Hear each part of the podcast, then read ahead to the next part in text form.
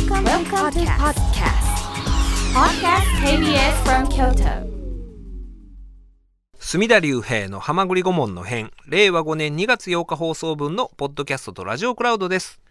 隅田隆平の浜栗顧問の編浜栗リスナーの皆さんお元気ですか？私が弁護士で俳優で文豪の隅田隆平です。今夜の浜栗ボーイはまずはこの方はい、えー、3度目ですかね、えー、落語家の月亭太夫です。よろしくお願いします。お願いいたしますあ3度目ですか？だと思うんですけど、どうでしたかね？だと思います。4回目じゃない？4回目かな？あ失礼いたしました。あ3回目かもしれな、はいい、3回目かな。はい。そして、えーこの方初登場ですねどうぞ講談師の玉田玉山です。よろしくお願いいたしおます。願いいたします。しますはい、玉山さん、はい初登場ということで、はいはい、あのーえー、2週間前、はいえー真冬のサイキックミーティング行った時のあのはい。ツイートを読んで、はいその表現があの、ええーまたあ引用しますと。むちゃくちゃ笑った竹内先生のコキコキ話が尋常ではない面白さだった。知性と凄みのたぎる激しい下品さが老いの可愛らしさによってコーティングされ聞いていると尋常ならざる多幸感と。でこういうちょっと表現が面白いなと思って出ていただけませんかうと。まくな、でも。竹内先生のあの話は、竹内先生の下品な話全般なんですけど、はい。なんていうかね、うん。聖なる俗っぽさと言いますか、そうそうそう。そういうところがあるんですよね。うん人をポエジーにさせるものがありますね。あーあ、そうかそうか。あのー、玉山さんをそうポエジにさせたんですよね。そうです、そうです。ああの人が。そうなんですいうことですよね。あの感じのおしゃべりじゃなかったら、ああいう感想は言ってなかった、うん書いてなかったいやだからあの本当にね竹内先生の名言というかそれはあの文章で書いてらっしゃったんですけども「浅草キッドの地獄の問題集」っていう本が僕は高校1年生ぐらいの時かな出てましてでその時に前書き書いてはって浅草キッドの漫才を表してあの下世話な話は誰でもできる。あげえーげなんだななんだったかな？全然出てこないじゃん。いや、名言あれへんがな。い下世話な話は勉強せずとも誰でもできる。芸術の話は勉強したら誰でもできある。でも芸術的に下世話な話は選ばれたもんしかできへんみたいなこと。めちゃくちゃいいそうっすねそれはあの、浅草キッドを表して、当時のね、浅草キッドを表して書いてたんですけども、それを書いてる竹内先生自身がそうやと思うんですよ。そうですよね。芸術的な下世話さを。ははい。うん。そこに感銘を受けい。て そう、やっぱりね、あのー年取るの怖いなってずっと思ってたんですけど、んうん竹内先生見てると怖くなくなってきました。ちなみに、玉山さんは今おいくつでいらっしゃいます？今32歳です。若い。変わってるよね。で、太夫さんが30。もう38なんですけど。はいでもこの番組でも十分若手ですよあ、。そうですか。十分若手よ。かっありがたい。はい。でもほんまにだからね、あの、今僕46なんですけど、はい今の世の中って全てがお二人がいらっしゃる芸界もそうやと思うんですけど高齢化してるじゃないですか。た。うん、そうですねうん。やっぱ長生きされるから、活躍されてる人がずーっとそのままう。ん、第一線でずっと活躍なさってるからはいってなって高齢化してる中で、えでその今第一線にいる人が若い時何してたんやろう思ったらもう20代前半で、はい。ね あの大活躍しててみたいなのが多いと思うんですけど、はい。今はもうほんまねあのわざとう自分で引く10ぐらい10歳ぐらい引いて考えてちょうどええかなと、10も引いていいんですか？うん、だから28歳。28ぐらいのつもりでいい。んですかね、うん、28歳。で 玉山さん22 22歳歳。って考えて新進気鋭のあので10歳引くのは気持ち的にはなんとかできますけども、体がもうやっぱ38なんで あちょっとのねでもね老いを感じますよ僕も。僕もね46歳やけど、はい。36歳と考えたら、はい。頑張ってるなって思います。あいやそうですよそうめちゃくちゃ36歳頑張ってありますよ、うん、だからその、うん、10都合よく10引いたらええんちゃうんかなとは。そうですね。いや、でも最近って食べ放題楽しめないですけどね。うん。32歳になったらね。結構老いは感じてえきてます。食べられない。食べめちゃくちゃ食べそう食べられなくなってきました。あのねラジオ聞いてる方はビジュアルわかんないと思うんですけど、はい。背も大きいですよね。180センチ100キロです。180センチ。100 はい。キロ。はいですね。ラジオオタクの、ラジオオタクでもこの「はまぐりごまの日」は最初の方から聞いててね、聞いてくださってたそうで。これでもね好きなんめっちゃわかるんですよ。プライベートでもいろいろ話聞いて、あはいめっちゃ好きなんって分かったけど、これ出したらダメですよ、このタイプは。なんでですか？だって、鉄道のさ、そのはい職員さんだってさ、あんまりにも好きすぎる人はなられへんやんか。そうですね車掌さんとかに、はいもう看板とかパクったりするから。そのタイプですよ。今日気をつけんと何かを持って帰りますよ、ここから。あのね、僕はでも、好き好きって言ってくれる人が好きやから。ちょろいな。そんなんの方がええねん。あのもう2017年からでしたよね確かこの番組はそうです、そうです。2017年の10月からです。ですよねで、最初の方に新藤信夫さんの特集があったと思うんですけどあのね、それはおそらく特集、選挙出てはった人ですね、そうですそうです2013年あそう参院選僕がポッドキャストやった時じゃないかな、そのあもっと前ですかねあでももしかしたらその、あの、新藤先生話をしたことあるかもしれない。なんか放送されてた気がしててあのね、政見放送がかなり大変興味深い内容で、ほんで私の高校の先輩でもあったんですよ。はいはいはい私は マイケル・ジャクソンの、え私はそのままマイケル・ジャクソンそう、私はそのままマイケル・ジャクソンですっていう。どういうことですか？二十歳過ぎてもずっと新藤、新藤信夫でございますっていうところから、あー選挙のその政見放送が始まる方がおられいて、やほんで僕分かりにくいから直接聞きに行って、で聞きに行ったらその振動のあのちの方が偉いわし振動神のわらべの振動っていう。えそういうこと？そうそうやってえでも新しい富士やとばかり思ってた。違うんですか？そうそうそう。だから二十歳過ぎてもずっと振その振動ああそういうことね。名字とあれでかけてらっしゃったんですよ、はいはいはいはい。うん、でそれ聞いあそれちょっとでも分かりにくいですよっていう話分かんなかったですもんで実際。もっと分かりにくいのがその政見放送で言ってはった、私はそのままマイケル・ジャクソンですっていうのが、全く。あれはどういう意味ですか、でその後ちょっとねあの歌も替え歌もね、はい。政見放送であのこの国の国歌を替え歌で歌ってらっしゃったんですけどなんか変調してね。そうですね、なんか妙な変調で。歌ってらっしゃって。だからあということはなんかそういうミュージシャンとしての、うんおなんかマイケル・ジャクソンとの比較か対比かなんかなのかなと思って、その言葉の真意を尋ねたらあのマイケル・ジャクソンはステージに上がる時メイキャップをしてると。うん私はそのまま出てると。それでそのままっていうふうにおっしゃってました。いやいやいやいや、それはメイキャップしてる人そうなんですよ山ほどいるやん。うんだからまあマイケル・ジャクソンである必然性はなかったんそうでしょ？うん、別にね。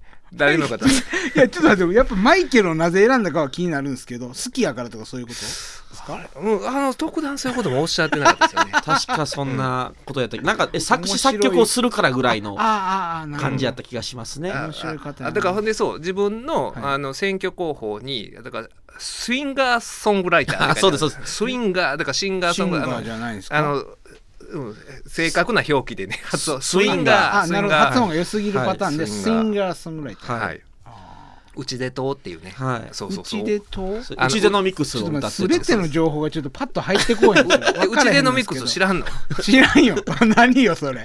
うちでのミックス知らねえや。何なんすか？さっき政治に詳しい話してたのにうちでのミックス知らねえや。うちでのミックスっていうのを、まあ、そうです。マニフェストで出てらっしゃったんですよ。そうです。はいはい説明してくださいよ、うちでのミいやックスをだからそれは選挙ポスターに「うちでの小槌」が書いてあってで、はいあのうちでのミックスとはおっしゃってたけどもはいその手段は何であるかっていうのはいまだにわからない。なんで具体性がないのよ、その、でうちでの小寿司を振ればとにかくザクザクだということを歌では歌っておられましたね。童話の話をしてんのか、そのい やわかんないですけ昔ど話の話をしてるのか。でもとにかくね僕選挙がとにかく好きでそうなんですよね。で選挙好きとしては結構注目の方やったんですよねあははは。で、そういう方に着目をしてうん。掘り下げようという感じのなんていうか趣味思考あすごい好きであはははい。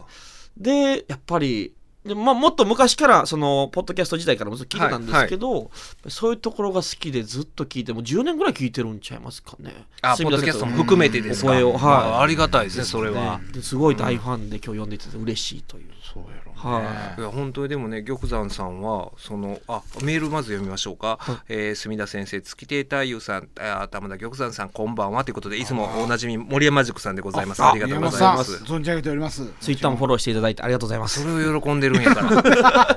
喜んでたな、ツイッターで。びっくりしました。森山塾さんやと思って。はい。ついにあの森山さんからフォローそうですされたって。森山さんに認められたなっていうはい、リスナーの中ではね、有名ですから。はい。はい。玉山さんの師匠の玉田玉秀斎さん、KBS 京都ラジオ毎週金曜日午後2時半からの山田圭司のローカルフィットのオープニングジングルが玉秀斎さんですね、はい。KBS 京都ラジオの数多くの番組の中で講談師の方のジングルは玉玉秀斎さんだけだと思います。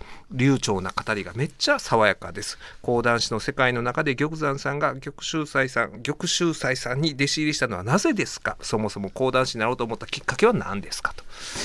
さらっと言ってるけど、その知識は誰しも知ってるやつですか？ジングルがどうこうっていうのは。えジングルはどうなんですかね、多分相当番組のブログなどを読み込まないとわからないことやと思いますね。すごいな、森山ー、さん。あもうずっと KBS 京都聞いてらっしゃいますから。当たり前のように書いてるけど。あなぜ師匠のところに行ったんですか？あまあ、講談師、もともと僕演劇やってて。演劇やっててはい。で、まあ、うーんと演劇って全然食えないんですよね、やっぱり。あーまあまあそれだけ食べていこうもったら大変な世界なんでしょうな。なんで、こう、やっぱり一人でなんかやりたいなと思って、はい。で、いろいろ見に行く中で、まあ、講談いいかなと思って見に行った講談の、まあ、寄席みたいなところで、はい。一問会かなんかやったんですが、見に行ったらもう全然面白くなかったんですね。ええどの一え？えどの一問か言わないですけど、まあまあ、今思う中で半分言ったようなもんですけど、はいはい。まあ、とにかく面白くなくて、ねまあ、一人目二人目と出てきて、とにかく面白くないと。ええ。でもなんか、なんやったらこの講談をやってる途中で、そのなんていうんですか、飛んでしまって、あら。台本を取りに楽屋に戻る始末なんですよ。マジかとそ思って。れはちょっとよっぽどなんちゃう？それは。そう。いや、まあ、そ調子が悪かったんやと思うんですけど、まあまあねで見てて、で、休憩になったんですよ。はいでも面白くないし、はいひどいから、もういいやと思って帰ろうと思ったんですけど、うんで、パンフレット見たら、次休憩明けに出てくる人が、なんか言うたら、えっと、帝語って言うんですけど、あの、名字みたいなやつ。はい。あれが一人だけ違ったんですよね。ははは玉田って書いてあったなんるほどですよ。なるほどはい。あ、この人ちょっとちゃう感じかもしれへんなと思って、まあ、休憩明け、この人見て、この人が面白くない感じやったら帰ろうと思って、はい。で、休憩明けになって、玉田玉秀斎っていう人が出てきたんですけど、まあ真っ黄色の着物着て出てきて、はい。で、喋り始めたんですけど、この人がむっちゃ面白くて。で、古典講談をやられたんですけど、はいそれもむちゃくちゃ面白かったんですよね。あ、講談は面白い人がやったら面白いんやと思って、うんあ、この人の弟子になりたいなっていうのが思ったのが初めてですね。なるほどなるほど、はいえでそのお聞いてらっしゃる方で落語と講談とか、はい。何がどう違うのって思ってる方もいらっしゃると思うんで、ーそうですね。分かりやすく説明したらどうなりますかえーっと、講談と落語の違いは、そうですね。えーっと、講談っていうのは、割とこの、うーんと、三人称で喋ったりするんですね。はあはあはあ落語って会話だけで進んでいくじゃないですか。はい、そうですね。その方が良いとされてますね。その役に入りきってっていうことですもんねそうですね一人称になって、で、講談は割と、お字の文がちゃんとある。ナレーションみたいな。はい。で、え会話のところもあって、なんで、うんどっちかというと、その、うー落語が一人でやる演劇みたいな感じだとすると、うんうんうんえーっと、講談はちかというと講義とか、授業とかそういうもののに近いところから始まってるもんですね。なんで結構格好が似てるんで、一緒っぽく見られるんですけど、ええ。原理はかなり違うっていう感じですね。確かにはい、うんうんっていうものですね。弟子は何年やってらっしゃったんですか？僕は、えーっと、今4年目です。4年目で。で、えーっと、3年で一応年季明けをしてっていう感じですあはははなんか、その年季明けするっていう、そのこの話、デリケートな話なんかは分からへんけど、はい。その言われてたやん、師匠に。ああ、で言われてました。4年で僕は、あ、よかったな、早く開けたなって思ったんですけど、はいその理由がなんかね、ね。そうですね。年季明けっていうのがあって、はいで、年季明けをする前までは、こう、自分でスケジュールを管理できないんですよね。ああで師匠にすべてスケジュールをお渡しして、はいえーまあ、まあ休みの日とかもあるんですけど、基本的にはずっとついていくみたいな。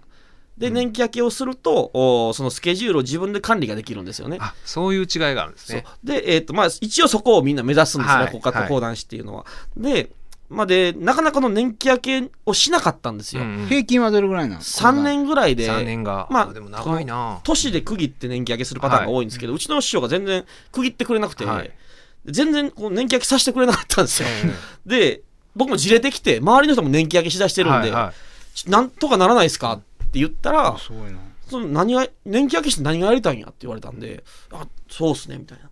24時間落語、あ講談会やりたいですね、みたいなこと言ったら、あ、じゃあコロナが明けないとダメだねって言われて、コロナ明けが年季明けでって じゃあまだ、なかなか人によって、人によってその定義はね。だからそれをツイッターで僕見て、うわ、大丈夫かでも、早く日本政府、誰に頼ったらいいか分からへんけども、賢い人、基準が早ねく。特効薬を作って、玉さんのためにコロナを消してくださいってめちゃくちゃ思いましたね。そう、でもなかなかならなかったじゃないですか、このね、うん。そそれが言われたんが多分去年の8月ぐらいなんですけど、はいは全然ならなかったんで、ちょっと、なんとかならないですかってまた言いに行ったら、それもすごいよ、師匠にそういうの言うのはね。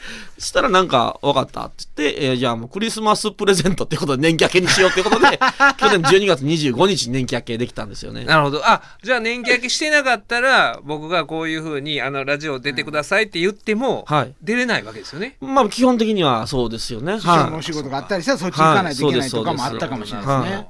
い。なんです。よかった、年季明けして。はい。いやー今日はね、あの、その講談も披露していただけるということで、で太夫さんのまたショートバージョンの、ははいい、落語も披露していただくということで、はい。今夜は落語家の月亭太夫さんと講談師の玉田玉山さんにお越しいただいております。あのね、先ほどコロナ明けが、ね、年季明けいう話になりましたけど、どうなんですかね、ほんまにね、そのこのコロナの、ねえーコロナ禍まだ続いてるのかな、はい。っていう中で本当にマスクもう取ろうみたいな風になってますけどどうなっていくと思います？その今まあ日常生活我々さっきまでマスクしてたじゃないですか。はい。これ外し始めるともうみんなバーッと一斉に外すのかなんか日本人ってこの大多数がね、やってることに従うっていうのはあるじゃないですか。だからその外す人が多数になったら、はまあ外すってことなんなんのかねそうですけど、でも外さないですからね。言うてもみんなが外してないうちは。はっていうやっぱりそういうふうにみ、うい。うんん、でもほんまにこう、なんていうのかな、こう一つの方向に流れたらバーっていくから。そうだからあのねスシロー もうこの話もうスシローの話は負けやと思ってんねんから ついテレビとかラジオでやっぱしてまいりましたね。スシローの話したすあのもうねびっくりしたのが僕名古屋のあの CBC ラジオ土曜日出ててであのいろいろね、えーもうなんていうんですかねその番組の中であのスポンサーのコーナーとかがあって結構ブースの外出る時間が多いんですよ。はい。でその外のスタジオの外にもうあのね各局のテレビが置いてあるんですよ。で声は聞こえないけどもうお映ってるんですよ、で土曜日の朝ですよ。おなんかコーナーあって僕ねパーって休みやったんでバー出たらもうねこのテレビ何個か映ってて全部がスシローのこと 音聞こえへんけど。音聞こえんけどススシローなスシローで、はいワイプでみんな芸人がねもうなんかもう眉間にしわ寄せて 深刻そうな顔してて、はい。スシローのことやっててなんかスシローの再現フィルムみたいなのも流れてて あのななすな、うん、も僕、その再現やらされて役者やってやめますよ。やめますな。やめますよ、うん。な。やだからそ僕もそう思うんですよ。ほんまに。バカバカしでねあのでか悲しいかな。僕がそのスタジオ出る前に何喋ってたかというとそのスシロー問題の,、あの法的見解を語ってた。求められるやろな。求められるのかだからもほんまにあのーこれはねまあ法律で言ったら例えばあー威力業務妨害や、はい。器物損壊や、とかね、はい。で民事で損害賠償請求されるで株価下がったことの因果関係はさすがに認められへんやろみたいな話になるけれども、あの法律の問題はないと思うんですよ。うん。法律の問題ではあるけれども生き方の問題というかう。うん。うん。もうそれは、あの醤油差しをなめなめしてた子がいるんでしょ、僕もあそこにもう近づかんようにし僕も、あのね、ぜ全く分かってないのに言うてるっていうのもありますよ。ななめなめしてた知りたくもないし。人がいるらしいんですよ。で、まあ、そのひ、あのー人にとっても生き方の問題やしそういうことするかどうか。でそれをまあアップしたって言うけれども拡散させたって言うけれどもおそらくそのフォロー者っていうのはそんな少ないわけでしょ？あれきっと。最初のその、うんうんその子がやってる SNS のフォロワーって友達だけやったりするわけでしょ、でそれが多分かごめんなさい。僕あんま追ってないから、あの事実5人があったら申し訳ないんだけ大ども。体その感じだと思うんですけどね。うん、大体で 大体でいいと思うし。大体のはい全員ふわっとしてますよ。うん、もう僕ねあの情報に近寄ったら負けやっていう、いやもう負けやっていう意識あるからでもね負けやと思ってるんだけど、はいあのんこう LINE とかで、はい。LINE のニュースは目に入っちゃうのよ。はい。でやったら、鈴木紗理奈激怒とか出てくんねん。鈴木紗理奈がなんで怒ったんやなんで語ろう思ったんやこの鈴木紗理奈激怒カンニング竹山激怒とかはみんな怒ってるんやとは思うんやけど、はい。で僕が思うにおそらく少ない友達同士でやってる SNS でアップして鍵かけてへんかったからそれが拡散されたっていうことなんでしょ？大体きっと。は多分連れを笑かそうぐらいの最初はね。最初はね。そうだと思います最初はね。それが広がってるわけでしょ、ほん。でそれがあの SNS でまああそういう拡散力ある人が拡散してでそれをまたテレビ局が取り上げて、あの名古屋のテレビほんまついてるテレビ全部。名古屋のテレビはないわ。だから名古屋のテレビでだからあの正義の味方とかもネットしてるんですよ名古屋、はいはい正義の味方とかあの朝パラとかもやってる。だから,、からってことは全国中でやってるわけですよ、大阪も名古屋も同じ地やってるから。ずーっとそのテレビ全部映ってて。あだから旅サラダだけまだやってんから。旅サラダはさすがに 旅サラダまでそれやってたら嫌やわ。途中でね スシロー組み込んでね大変でしたねスシローさんとかいう。うん旅サラダだけくないですそんなまだうんそのね大丈夫やったんやけどもそれいやこれはもうだからそれをね僕はもう今のインターネットの世の中で拡散をもうそういうのは拡散される世の中だと思うんですよ。それなんなんだこあこなんかんだ言うたところでもうそれは止められない世の中になってると思うんですよ。ただそれをこう取り上げるか否かテレビ局が、ねその SNS とかはみんなその編集する人もいないからその各人の判断じゃないですか。はい。それはもうなんかそういう世の中やしもう止めへん止められないですよもう今後。そこもとやかく言うたってしゃあないと思うんですけどもそのテレビ局がそうですね。それをいっぱいいるわけじゃんスタッフが。ええ。もうやめときましょうよと。なんかないんすかねどっかの教科もうもうこれはもうええな言って。これイラったら負けですよ。ね。言ってほしいなそういう。いやほんでだから株価が下がったとか言うてうんみんなねもうほんまに苦虫噛みつぶしたの顔してるんやけどえだからそれをテレビでやるからやんっていうこう、うんよりこう伝播する力を持ってる、やるわけじゃないですか。ね。でこのねワイプで苦虫を噛みつぶした顔をしてる芸人もいねやほんまにそうなんですよ、そのためにね NSC 行ったんかと。で NSC でそんなふざけ方してるやつらやからね 全員いやそうっすよね。うんうん、いやだから僕もだからねそのあっこまでやらんけど自分の高校の時のことを考えるとまあまああのよろしくないことやってましたよ。多めに見てもろたことって山ほどあるじゃないですかうん僕ら多分そんな法に触れないけれどもギリギリあかんでちょっと怒られて、うん。大人に怒られてすいませんでしたで済んでることって山ほどあんのに、自分らも、そういうのあんななめなめ事件みたいな、なめなめお少年男みたいな。恥ずかしないんかと思いますけどね、ほんでだから今高校生がそういうああいうねあのツールがあったらやっちゃうのも分かるんですよ。そうですね。でそれがこう漏れちゃうのも分かるんですよ。はい。その先のはいうん、そのテレビで取り上げるのが分からんし昨日朝日新聞にも載ってたなそれが、へー。1面ぐらい使って載ってて。だからねこここれ聞いてるリスナーの皆さんはもう本当踊らされんとこっていうとこですよね。そのまあこれはもうそこ乗っかったら負けやなっていう気持ちで。だからほんまにもう僕は生き方の問題だと思うんですよ、ほんまにそのテレビのプロデューサーも、ねその就活の時にえ何を言うてたと。面接で。何時面接かあったわけでしょ、うん。はいはい。僕はスシローなめなめ男について。言わへんやん。えそんなこと取り上げたいと思ってないはずですよね。面白かったなった時はね、はい。で、うん。弁護士もそんなことの法的解説をするために司法試験を受けたわけじゃないねん。なめなめコーダーを作るために。そんなこと絶対しないです。はい。うん、だからもう、うん。いや生き方の問題だと思う。なそれをもうね拡散するか否か取り上げるか否かっていうのは、うん。これもうこの取り同じこれでも私も同じ穴の文字なんですよ。今取り上げて喋って取り上げてる時点で。もう 僕ももう僕ももうこれはもう醤油差し舐めてんのひどしいわけよ。取り上げた時点で。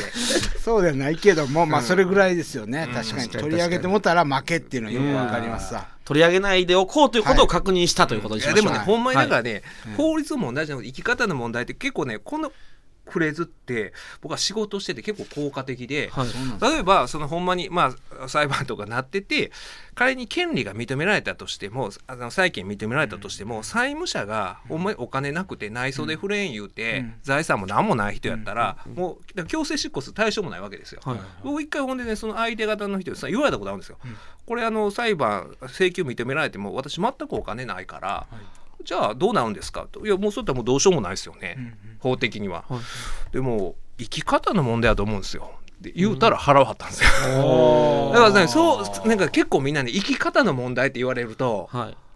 ねあの、もう自分は正しいと思ってみんな生きてるんですよ。はい。拡散する人も、はい。あの舐めてる子も。あそうなんですよね、はい。舐めてる子も。それぞれの正義なんですそう、あの舐めてる、僕舐めてる子も、どんな子かもわわからないですけど、舐めてる子もムードメーカーやったかもしれないじゃないですかその集団の中では、すごい面白くないグループではあるんまあだけれども、確かにそうなんですよ。全然褒められたことじゃないし、面白くもないけど、うん。そういうノリになってしまう集団があることも、まあ理解はできますもんね。うん、だからあのそほんまにそうそう。だからみんな正しく生きてるとは思ってるんやと思うんですけど、まあね。でもそれを突きつけた時にね意外とみんな、ほんまそう何回かありましたよ。ほんまに。そうなんですね。うん、これ私払わんでいいですよねとかって。あーあの法的にはそうですけど生き方の問題ですよね。って言ったら、うん、振り込まれたみたいなことが何回かあったんで、うん、だからほんまにこれはテレビのプロデューサーの生き方の問題でありそうですね、でもその、うん。本当にこのプロデューサーというかテレビマンを目指した時にそんなことやりたいと思ってました？っていう感じいいっすよね。そういう時そうです。ちょっと俯瞰をしてねね。人生を。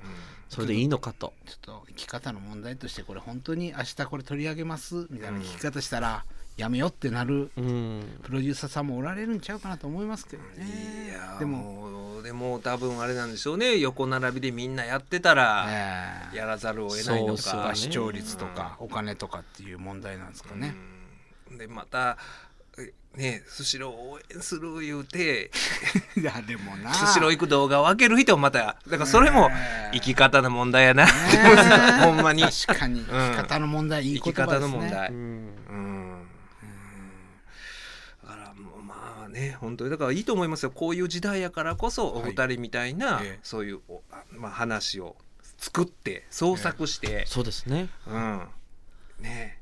そういうもう今のこの 現実の社会があまりにももうクラクラしましたもん。僕このテレビ何台か並んでて全部がスシローやった時にね、そうそう。だからでもお笑いって基本的に、うん。まあ、常識みたいのが大体あって、はい。そこから外すってことで、まあ、基本的に笑いって成立するじゃないですか、うんうんうん。そんなやついねえよみたいな、うん。逸脱してねそう。こう、うん、でも現実がもうあまりにもブレブレやしうん。逸脱してもてるから、逆にめちゃくちゃまともなこと言うたら笑いになるみたいな世界になるのかなとかって思ったりするんですけどね。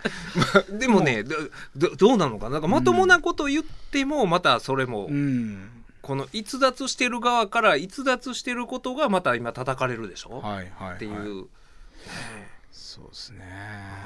やりづらいですね。そう考えるとそうね考えたら。辛いな。ほんまにでもねあのーこの間先週は大野秀之さんチャップリン研究家、はい。来てくださってでねあの玉山さんも聞いた言ってはりましたけど、もう圧巻のはい。チャップリン語りで、すごいよねあの人。すごいっすすごい方ですよ、い。やいやお前マジですごいんだけれども、うん。ほんまにあのチャップリンの「モダンタイムス」とかでもあれはそのもう社会がもう機械化されていってそこの労働者がもう労働力としてもこのあー、ね、使用者と労働者で完全に分かれてしまって本当にもうあの有名な幸せこの機械に巻き込まれるチャップリン。歯車にこうね。うん歯車にってかいう本当にそういう飲み込まれていくうちにあれはあの映画の中で物理的にチャップリンは飲み込まれてたけど本当にあれはまあ人間性が失っていくわけですよ。はい。うん、働かされてる人が。だからほんまにそういうなんだろうもう今このスマホのこの小さいスマホの世界に飲み込まれちゃってんのはねえ結構みんな飲み込まれちゃってますよね。ほんまに。僕ちょっとさっき本番始まる前に、あの短い講談とか作って TikTok に上げたらええねんっていうアドバイスしてたとこやったんで 反省しましたね。いやそれはそうそういう使い方するのいいと思ういい使い方っていうね。いい使い方あって、うん。だからそれこそあの玉山さんも僕ツイッターの DM しか連絡手段なかったからはい。出てくださいって送ったし、はい。はいで最初多分太夫さんとやり取りした時もツイッターでフォローし合ってて、うん。うんはい。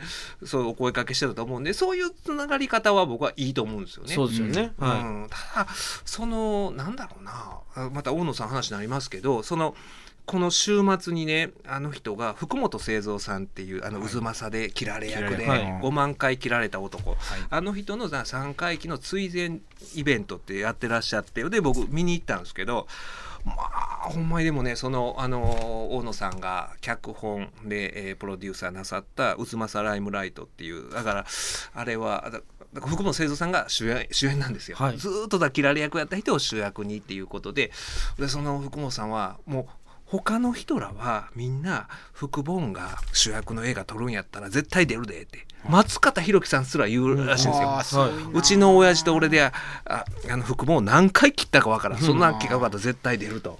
で一人だけ首を縦に振らへんかったのが本人らしいんですよ。俺の主演俺の主役の映画なんかアホなこと言うたらあかん。アホなこと言うたらあかんと。話やな。でだからもう大野さんはおあの福本さんは5万回切られた男やけど自分は5万回断られた男やと。そのぐらい断られても断られてもお願いしてって言って。ででも最終的にやって、えーやっていいよって話になってまああーその映画を撮影してでも、ね、亡くなられて3回忌でっていうことで、まああー、ね、お客さんもたくさんいらっしゃってでその、まあ、映画も素晴らしかったですよ。あの人のもう切られ役まあまあ有名ですけれどもすすごいですよ。切られた後にあのイナバウアーみたいな。あの人何でしたっけ？あのスケートの。荒川静香さん。うん、荒川静香、多分福本から。福本製造がオオリジナルちゃうかないうぐらいのやるんですよ。めちゃくちゃ気になりますねその切られ方してる人見たら。そう。ななそう。だからあの不思議なのが爪福本製造さんはその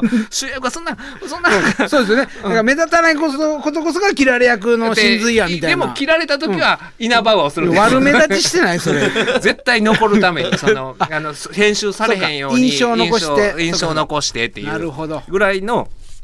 まあ、すごい切られ方やったんですけどで、まあ、その映画も素晴らしかったしその後、まあ関係あったあ栗塚さんやないあの、中島貞夫さんとかとトークショーがあってまあそれはねやっぱあの好きな人好きなものだからねその福本さんをみんな好きな人がその好きな映画について語るイベントっていうのは本当に多幸感のあるイベントで、はい。ああのそねやっぱもう好きな人好きなものを喋っといた方がいやー素晴らしいな。ええと思うんですよね。それを見て改めて思ったんですよ。そうですよね。うん。そのだからスシローうんぬん言うてる人はほんまにスシロー好きな人は言ってください。そうほんまに。そうですね。俺の大好きな城に何すんだっていう人だったら話聞こうとは思います。よね。ちゃん。と知見がある人は喋ってもいいけれども、やっぱりまあ流れてきたものに反応するようにね俺の醤油ペロペロの方がうまいぞっていう人もいるあーそれはもうぜひ俺の喋ってほしい芸術的ペロペロができるんだっていう人も言ってほしいけど、うん。そう。それ以外の人はねほっといたらいいですよね。ほんまに好きな人好きなもんの話してる方がね、そうですね、うん。そういう意味ではあのね、えー、玉山さんは昔からさっきの話すだった。あとごいですよ玉山さんは。政治が好きやったんですよね。そうなんですよね。子供の頃から。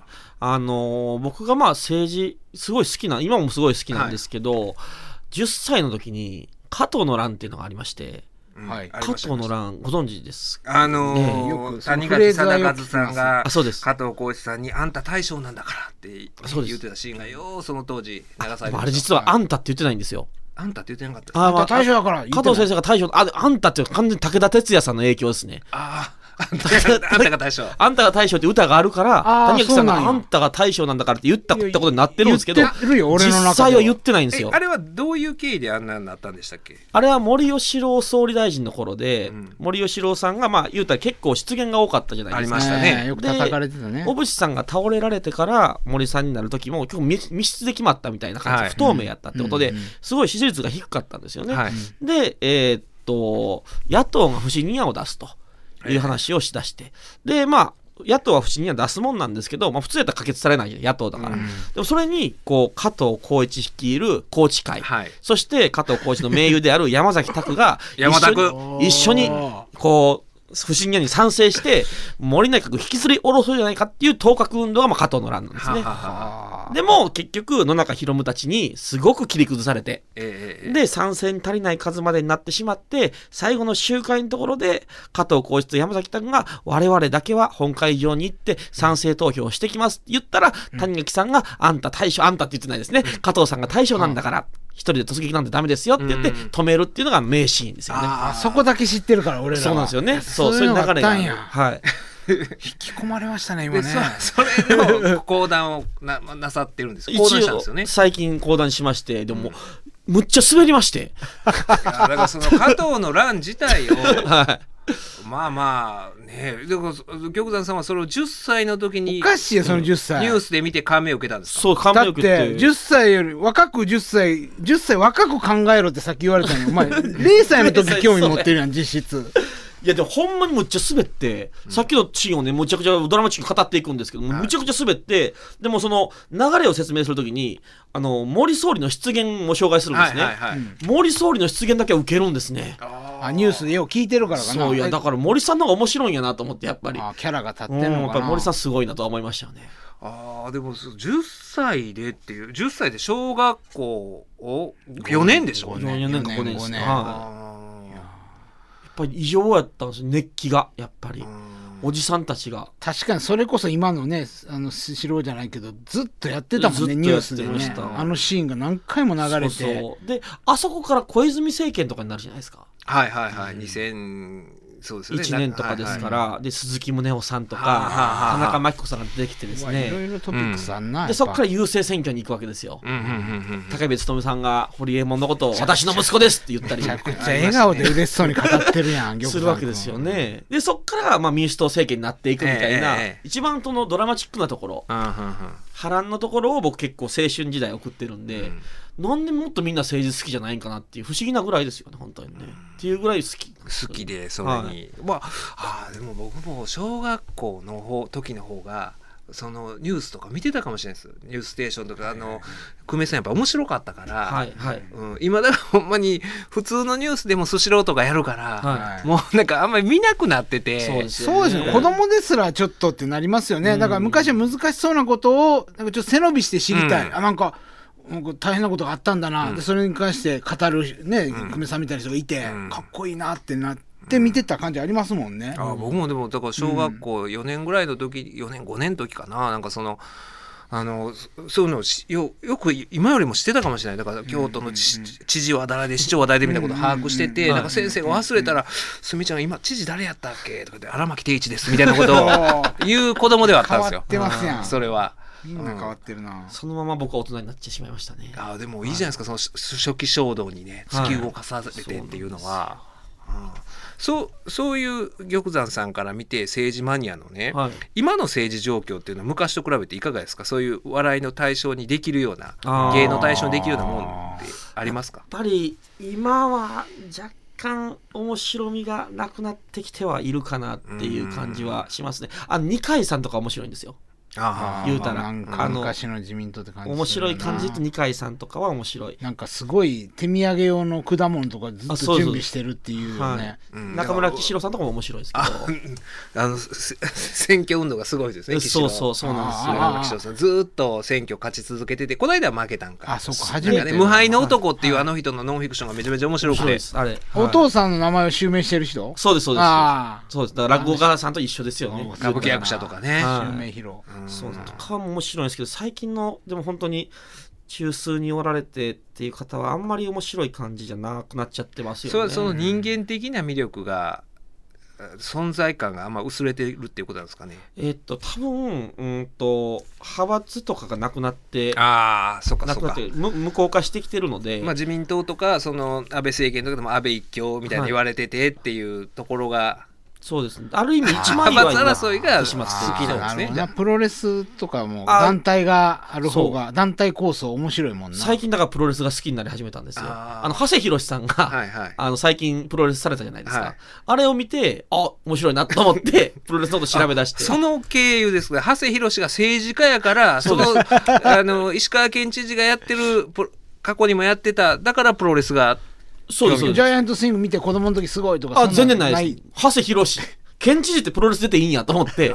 そっから調べ出しましたんで面白いなと思って。僕はでもねあのプロレスラー時代から長谷博が苦手で はい。ほんまにねこれ見よがしに私うまいでしょ？プロレスうまいでしょ、はい。はい。はいあのけ試合は負けてるけども勝負はこの試合をコントロールしてるのは私ですよみたいなことを見せるのが僕はすごい嫌で、はいうん、確かに闘魂三重視の方が上だけれども、んあのポジションとしてね、はい。でもほんまは俺の方が試合を作ってるよみたいな。気をつけなあかんね僕らもね。なんかその予選の中でそんな存在になろうとしちゃダメですよ。負ける時はズバッと負けた方がそう切られ役としてねうん。徹した方がいいと。そういう特性のレスラーやってることを聞くと、ん。あやっぱり自民党っぽいなと思いうん、ますね、そうそうそうそう、はい。だからもうああこうなるんやろうなってうまいことを最初は長州力の後輩で専修大学の直系の後輩でみたいな長州にくっついてて、はいであの長州が新日本に復帰したから、まあ、あーその猪木さんが選挙出た時に、はい。そのまあ秘書みたいな形で、はい。まあ、そう選挙と関わってみたいなほんでそっからのあの立ち回り方がそうっすよね。ああやなーっていうね。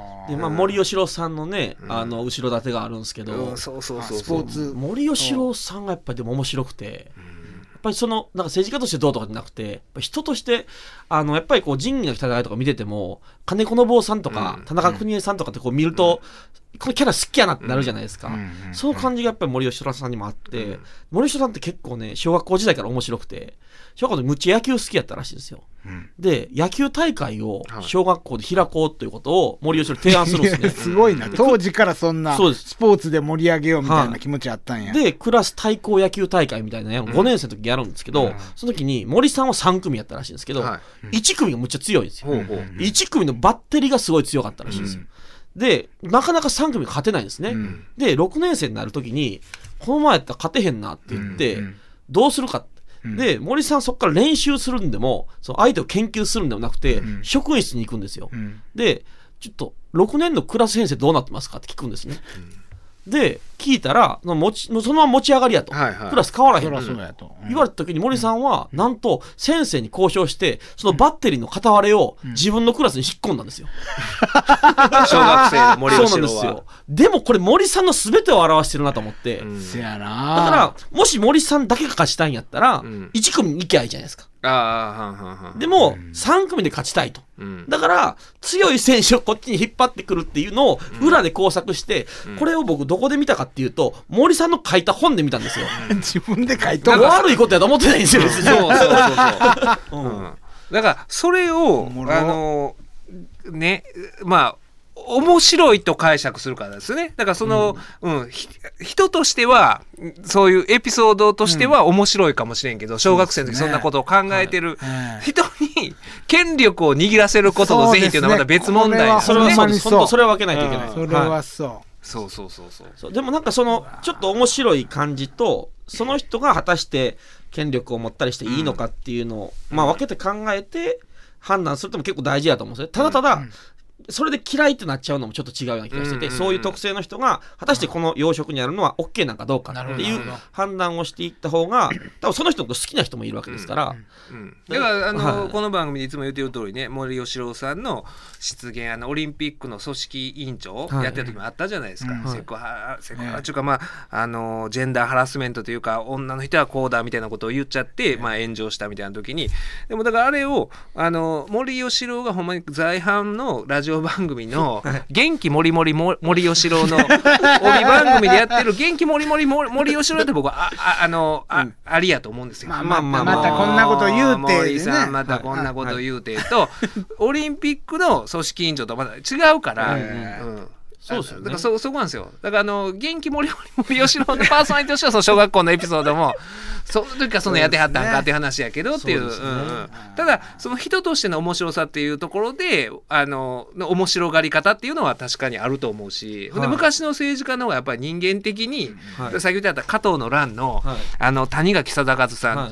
あの主要登場人物の、はい。あの人もだからぼ僕はあのねあの昔ああの人のことをずっと考えてる時期があって。なんかごめんなさい。なんか地味な印象ありますよ。うん。谷垣さんって。いやあの人何がすごいってね、はい。あの東大だから麻布かな？麻布から東大行って、現役で行ってるのに、司法試験に受かったのが34の時なんですよ。え？何をしてたんですか？ずずっとなんか山登りとかしてあったんですよ。そういう。あののんきですねのんきに。ほんで、司法試験もね、7回か8回目ぐらいで受かってるから、僕らも30前になった司法浪人生、いつもラウンジでなんか雑談しながら、いや、谷垣貞和も34やから。僕らが芸人タモリは30から売れたを そうそうそう。救いにしてるようなもんですね。そうそうそうそう。はい志の輔師匠が29に日本したみたいなことですよね。あ、みんなそんなん思ってんねや。思ってます、思ってます。いや、私のすけさん、すごい人がそうそうそう。29で。そうそうそう。すごい人は売れてる人やからっていうのそうそう。だからいつも谷垣貞和が、でもそうそうそう。あの34で司法試験受かっても財務大臣になれんねやからという話してんやけど、谷垣貞和のお父さんはもともと政治家なわけですよ。なんだ。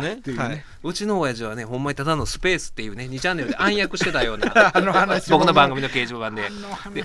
そういうあれを、なんか講談を作ってくださったって。あそうなんですよ、はまあ、もうラジオと憲法で、まあ、書いてある、はい。そのエピソードをですね一応はい講談に、いや、ありがたい。うちの親父もこれはごめんなさい。どこを講談にしてんねん、いや一応ここかなと思ったんではい。講談にしてきました。はい。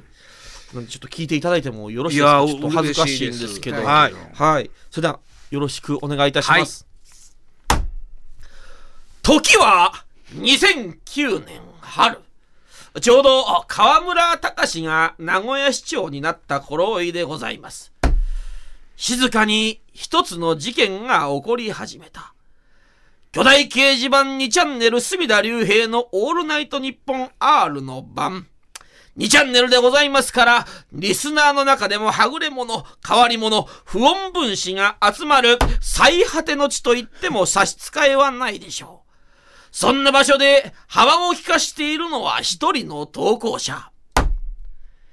2時間の深夜ラジオの時間内に、こんなにたくさんの話題をリスナーに提供できるのか隅田。竜兵先生の話術は、すごい。隅田、竜兵は、日本の若者の自己実現を望んで、ラジオに出演している。平成の吉田松陰イコール、隅田、竜兵だ。その投稿にはスペースが多用されるという不穏な文体、明らかに他の投稿者とはこと、趣を意にしている。その文体から、この投稿者は掲示板でスペースと呼ばれることと相なった。当然掲示板だ。他の投稿者も書き込みをする。ある日、スペースの正体は、隅田のラジオでの発言に反感を持ったアンチだよとスペースを揶揄する書き込み。するとスペースが、隅田弁護士にアンチなんかいないよ非常識な発言を慎め愉快で穏やかで誰に対しても優しい隅田弁護士だ。これを目にしましたのが一人の男、弁護士で後に茶人、文豪俳優と肩書きを欲しいままにする、このオールナイトニッポン R のパーソナリティ、隅田隆平。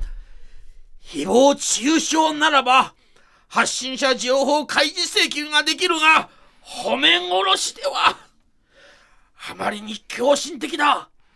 不安だ掲示板を制止できなくなった隅田はここから遠ざかり日常へと戻っていく数ヶ月の後のこと隅田が仕事をしておりますとプルプルっとなりましたのが携帯電話。パッと見ると父親からのメールだ。開いてみると竜兵くん。初心の初々しさをいつまでも忘れないで。弁護士の基本業務は確実にこなしてください。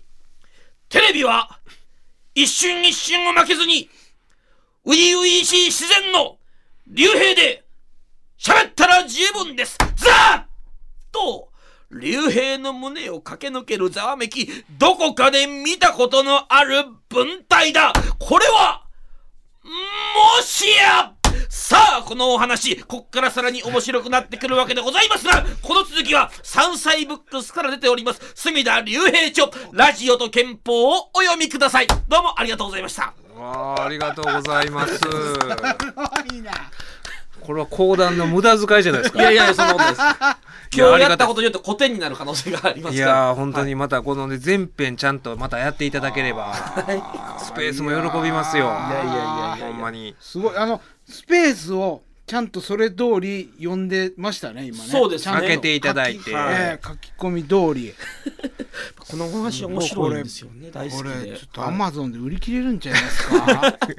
この講談効果ではい玉山さんのいやありがたい。いやいや、ぜひぜひ。はい。はい、これ CM 開けたら今度はあの太夫さんにまたショートの。いいですわもう僕今日やは ってくださいよ。こんな迫力でやられたら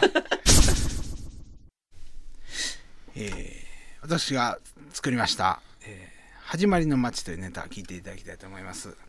あ、あんた何してんの？早起きなさい。なんなんお母ちゃん。早起きなさい言うてんねん。もうええやんか。あんた、あれやろ？勇者やろ？え魔王を倒すために出かけなあかんの？ちゃうんかやな。もうええって、もう眠いもん、もう。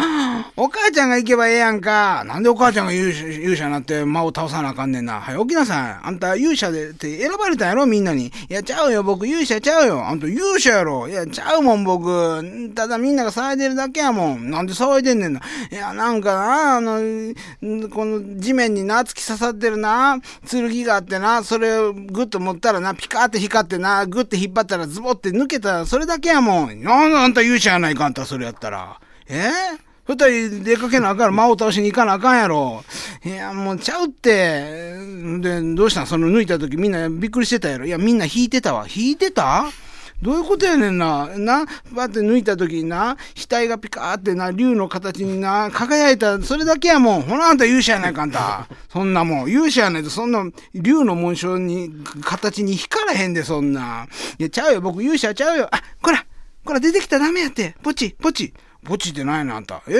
こっそり犬か猫飼ってんのか？いいね。ポチ言うたら犬やな。犬飼ってんのかな？いや、犬ちゃうよ。ほな、猫かいな。いや、猫でもないよ。なんやねんの、ほな。ファイヤーフェアリードラゴンやもん。で、それやったらあんた勇者やないか。そんなもんが懐いてくんねやったら何考えてんねん、ほんまに。やっぱりな、血は争えへんもんやな。えどういうこと？お父ちゃん、この家おらへんやろ？えもしかして、お父ちゃんも僕と同じように勇者になって旅立って、せやからここにおらへんってこと？いや、そやない。お父ちゃんはな、女作ってこの村におられへんようになったんや。なんでこのタイミングで言うん？何考えてんの？いや、でも血争えへんな、思ってな。何が？いや、だってあんた剣を抜いてな、勇者って認められたんやろ？それがどうした？んうん、お父ちゃんもような、私の財布から万剣抜いてたからな。ありがとうございました。しょうもないな、これ。いやいや、すみません。素晴らしいですね。面白いですね創作落語新作を披露していただきまして。で、太夫さん、あの、また、あーしお芝居に出られるんですよね。そうなんですよ。はもう、まさにこれ京都のええロームシアターですよ。ロームシアター。昔の京都会館ですよええはいここに出るために僕は今まで頑張ってきたんですけれども、落語じゃなくお芝居で出るというですね ほ、これは僕らしいなと思うんですが、えー、努力クラブという劇団の努力クラブ。第16回公演、世界対僕というタイトルで世界対僕。はい。この努力クラブね、実はあの、玉山君も出てたんですよ。昔ね。はいへそう。なんかそれをもう10年ぐらいやってる劇団なんですけど、ね。はいなんかうじうじした内容をずっとやり続けてるんですけど、そのうじうじしたまま、このロームシアターに出るっていうのがすごいことやと思ってるんですけど、それが、えっとですね、えー、9日。はい。2月9えー日。2月9日の19時の回。はいで、えー10日は2回公演、14時の回と19時の回。はいで、11日は14時の回と19時の回で、えー、12日日曜日は24時の回えーのみということになって24時？あ、ごめんなさい。14時です。いやいや14時の昼の回だけで終わります。はいそういう。えーチケットはどこで？チケットは、まあ、でも、あの、検索していただいたら出ると思いますので、せ努力クラブ。努力クラブ世界対僕で。世界対僕。はい。ちなみにどんな内容なんいや、ですか？本当にうじうじしてる。うじうじして内容なんですけど、今回はその、はいえー、団長というか、脚本で演出の合田団地っていう男がいるんですけれども、この人がもう主役、そのはい自分の人生を、演劇人生を、あの、舞台上に乗っけるという、話ではい。なんていうんですかね。なんかロームシアターでやらんでもよいや、くないですか？せやねん。ロームシアターでやらんでええやろ。ロームとシアター、これ、どのぐらいのキャパなんですか？とね、かなりでかいと思いますよ。ノースホールは何人ぐらいかな。でもかなり入りますね。100とかですか？もっと入ると思う。ええ100ぐらいかな、でも。ええだから。ちょっと僕もどっかで行きますわぜひぜひお越しください。うんうんでもね、面白いんですよ。うじうじした内容って言いましたけど、あの、本当にセリフ書くのが上手で、はい。ここんなん言うなっていうセリフをね、うんうんうん書かしたらもうほんま日本一やと思ってるんですけどへ、なんでその場面やりたいと思うねんみたいな、その例えば男女の中でも,、はい。もう絶妙なこのもううん。付き合ってもないけどなんか変な感じあるじゃないですか、その感じを舞台上にそのまま乗っけてるんですよ。よでそれを目の前で見る体験っていうの、はい。で可愛い女優さんあのお芝居も上手で、ええとあの冴えない男がうん。なんか喋ってるシーンとかがあったりするんですけどそれをみんなに見てほしい。演劇なんかよく分からへんけど 見守ってほしいっていうそういう感じですね。キャパ200ぐらい。あ200 100そうそう200でまだまだお席はありますので、あのもうパンパンにしてそれをみんなで見守ってほしい、はい、大さんどんな役で？僕はねあの言うてしまうと僕の役なんです。ああ。本人役ですか？本人役みたいな。ゴーダにとって僕はそのちょっと先輩で,、はい。で僕の漫才を見てあの表現をしたいと思ったらしいですこのゴーへダだから責任重大なんですよ僕そういうキーパーソンなわけですそうねだから太陽さんは。郷田さんの。そうなんですそうなんです。で,、で今回のテーマがほんま僕は演劇に向いてないかもしれないみたいな。やめよっかやめまいかみたいな、うんうんうん。やめよっかのキャンペーンみたいなことを一人でやろうとしてるんで僕もちょっとそのそれ見守るために儀式としてやっぱ立ち会わないとなっていうことで出ることにしたんですが、はあ、なんか面白そうやな、はいなんかほんまにでもそのねあのお二人もそうやしこのそのね郷田さんもそうだと思うんですけどこうそういう表現をするものを作ってるっていうことを作業やっていったら何が正しいのかおもろいのかとか分からんくなるでしょ。そうですわからんね。いや本当にまさに今回そういう内容でう、ん。もうなんかおもろいって言われてたけど何がおもろいか分からへんなみたいなのずっと言い続ける、いろんなやつに言わせる。みたいうね。あの僕もわずかな期間しか漫才やってなかったんですけどほんまにそのねその何がおもろいかわからんところの状態になんか早く 到達して、はい。そのねあの18とかでやってた時の手店でやって NGK の夜夜寄せっていうのがあってでそれ落とされたんですけど、で高校の時はほんまに高校生活を男子校の生活をデフォルメしてみたいなで分かりやすいことやったんですよ。でもそれは高校生やからそういうことをああの分かりやすくやってるみたいな自意識があったんですよ。で俺はこんなんほんまやりたくないやんみたいな。でででも大学卒業してまだ18なのにやってたのがでよくなんかね大阪と東京の比較ネタみたいなのあるじゃないですか。はいはいはいはいはい大阪弁とええ東京弁のみたいな、そういうのがうんそういうのがすごい嫌いやったから、はいはい僕やってたのがなんかあのキリスト教とイスラム教のみたいなことを 対してキリスト教とイスラム教の知識もないのにやって尖てだからねそらねあのその言われたんですよ。その手店をしてて吉本の社員の人から高校生の時面白かったのに。辛い。はい。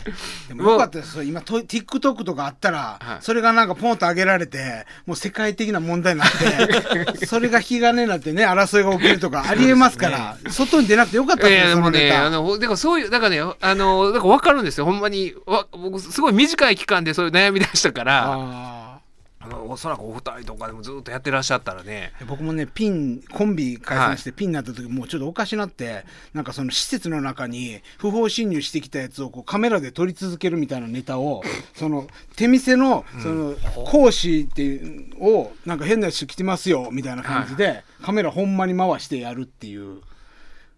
気候ネタじゃないです。気候をしま気候すですね。赤いランプついてなんか、はい。い、やなんか変な人こっち座ってこっち見てますね。とひたすらやり続けてやばいやつやってました。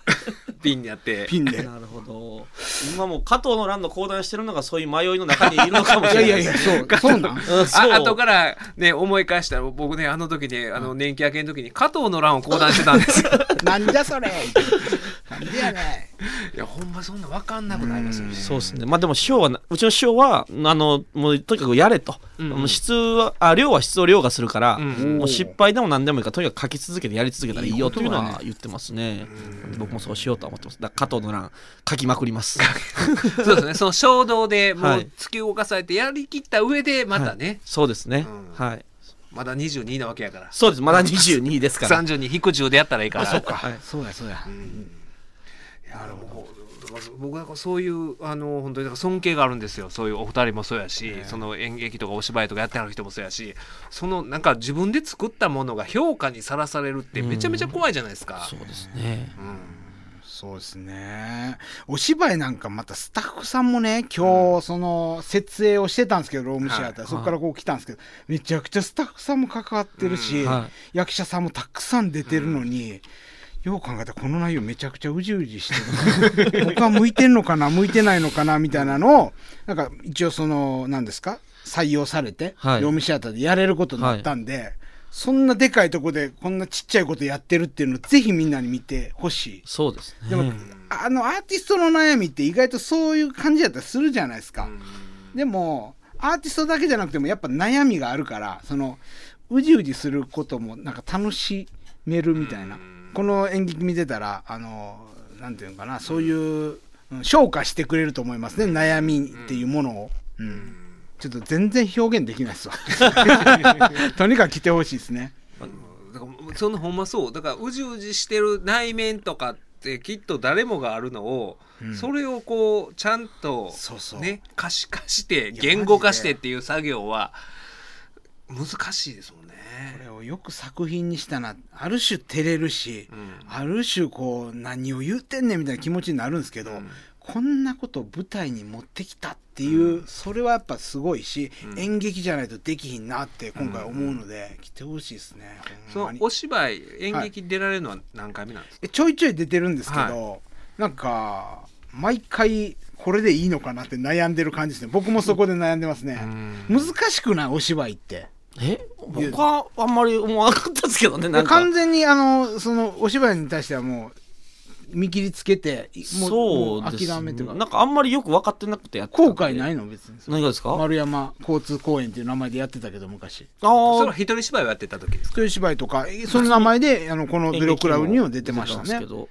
なんかね、あの、あんまり、だから、その、講談って、えーっと、言うても、この、げなんか、ちょっとカチッとしてるじゃないですか。うんはい。何を考えたらいいか分かるんですけど、うん。演劇って、ぼわっとしてて、何やってもいいっちゃいいので、うん。何考えていいか分からなかったんで、あある意味悩みなくやってましたね、僕はね。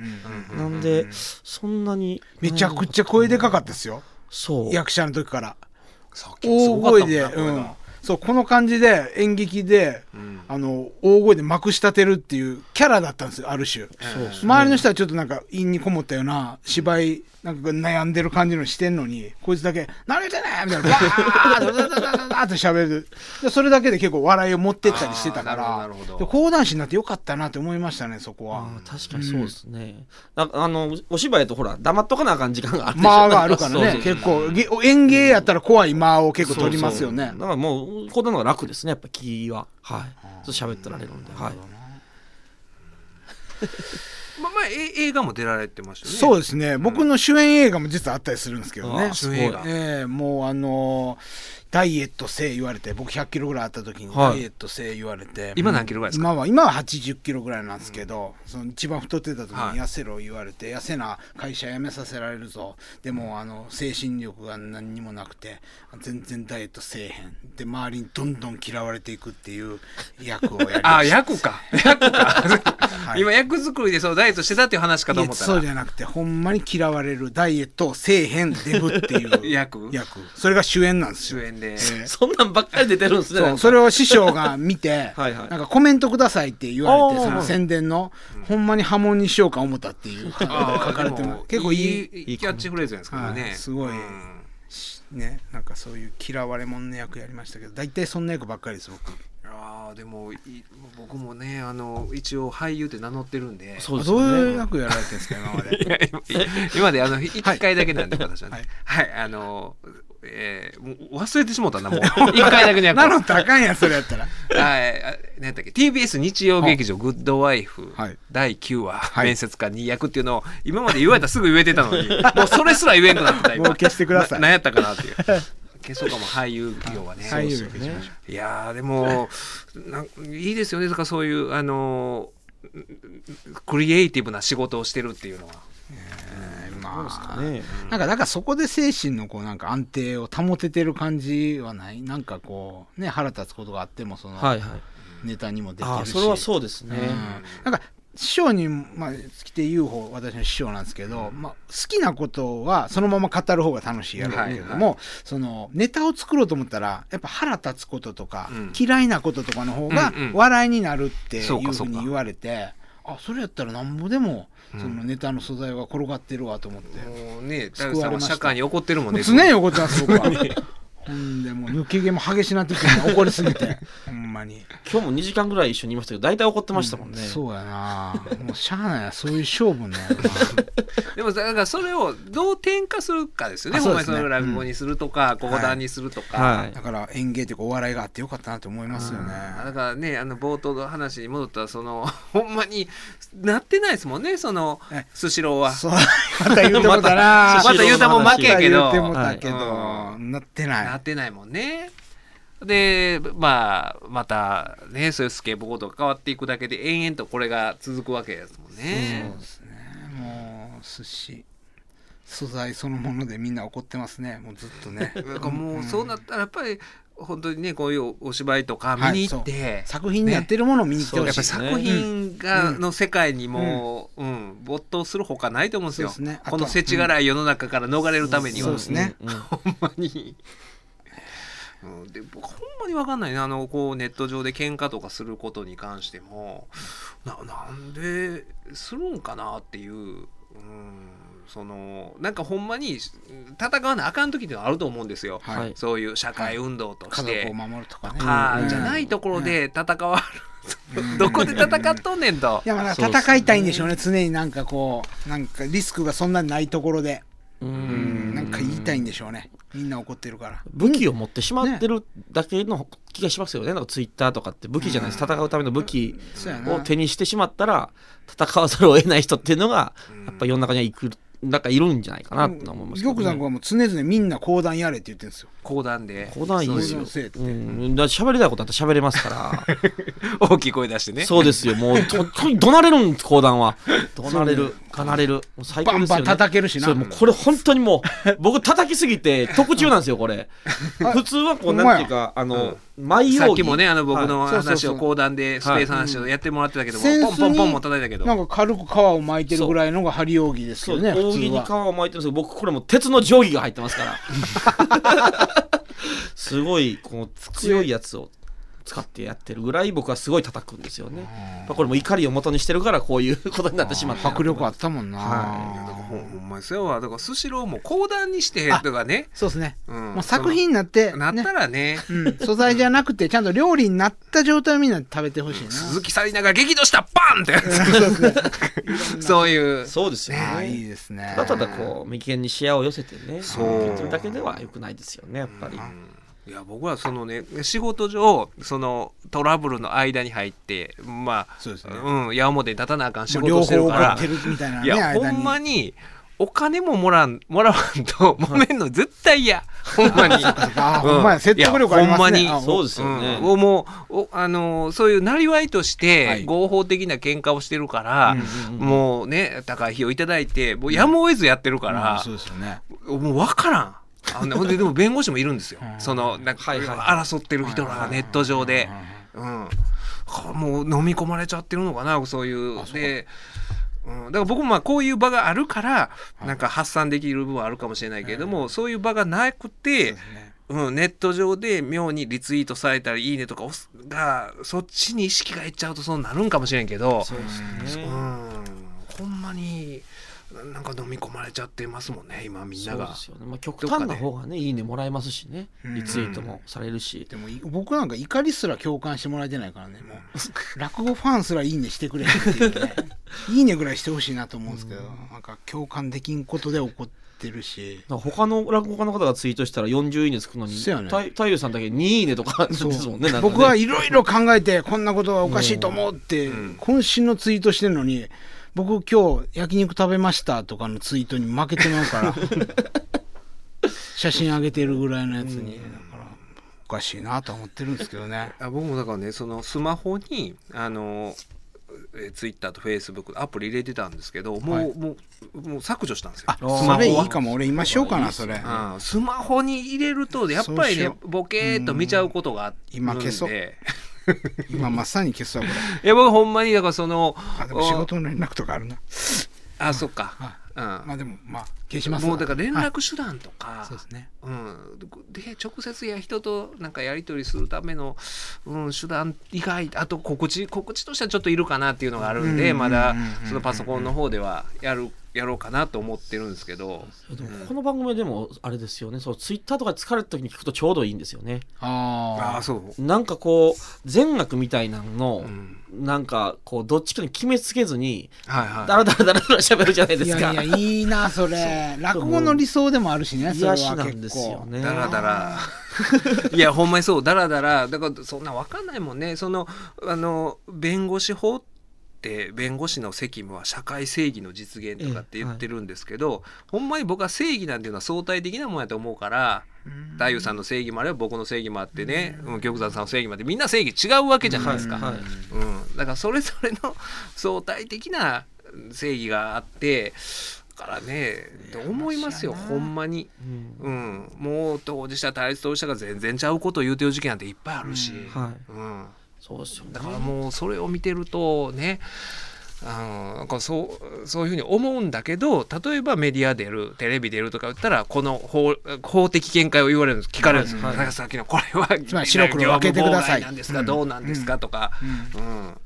うん、でもほんまに言いたいのは そう。いやもうそんなんええやんとか はいはい。法律の問題ないねんみたいなことを僕は言いたいんですよ、はいはい。法的見解を聞かれたテレビにで見たい見な。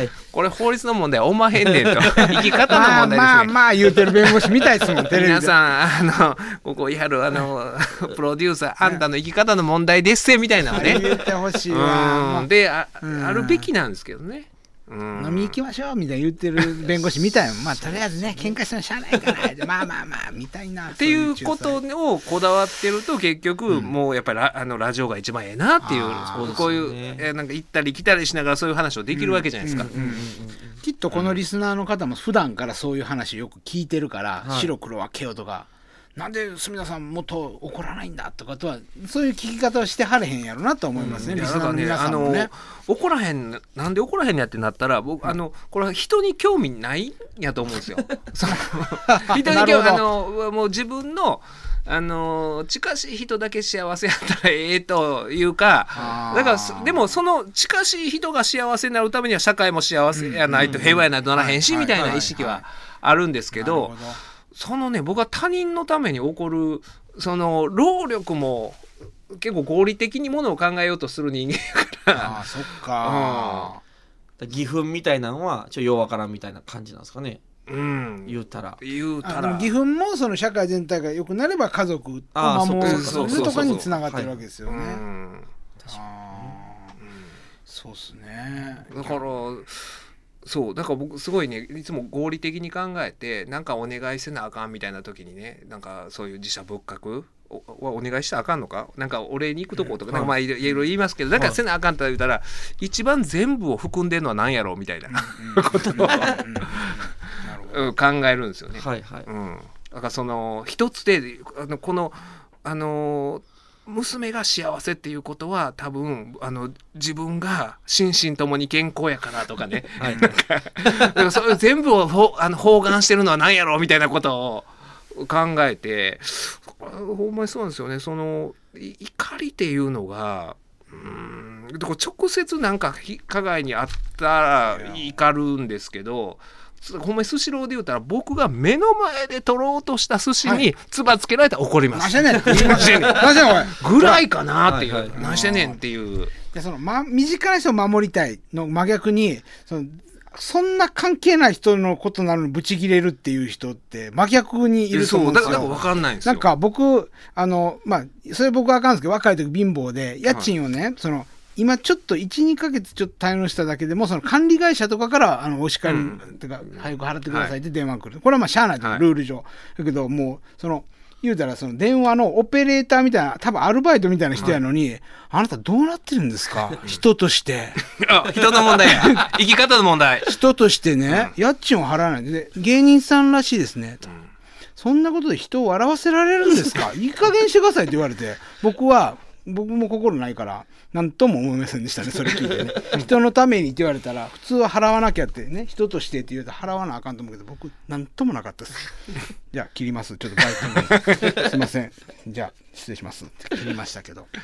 いやほんまにでもねだからわわなんか分かんないなって思うんですよね。そうっすねんいやので俺これむしろ逆にスシローに夢中ちゃうかな今 だから話がでそのどうしたら防ぐかみたいなことを考えたりするわけです。これはあのこのシステムのあ根幹の問題みたいなことをよくやってるでしょやってるけど、はでもそそれができひんからこそ、はい。あのシステムなわけじゃないですか、はい。その人件費かけるのも無理やから合理性を追求してはい。効率を追求して、あんななくす言うたら簡単なんですよ。ほんまに人間が回ったらいいわけですよ。うん。はい。うん、でも人間が回ったら結構来ないじゃないですか。うん、だからでもそういうねこう人が回転する形式やったらそのことすするいとまもないし。そうですね、うん。はい。うん、でもそんなとこ行かないっていうだけの話で。だからっていう話に逆戻して堂々巡りになるから、な何の話をこれはしてんのかなっていうのがだからほんまにあの皆さんこれ聞いてる人はあの好きな人、ね。好きなもののことを考えて。ほんまにそうですね。だから愛するものをことを一生懸命語る人とか、うん。作品とかをもうめでていただいてそこで楽しんでもらえたらと思いますね。だからそういう作品作る2人は貴重です、隅田隆平の「はまぐり顧問の編」令和5年2月8日放送分のポッドキャストとラジオクラウドでした。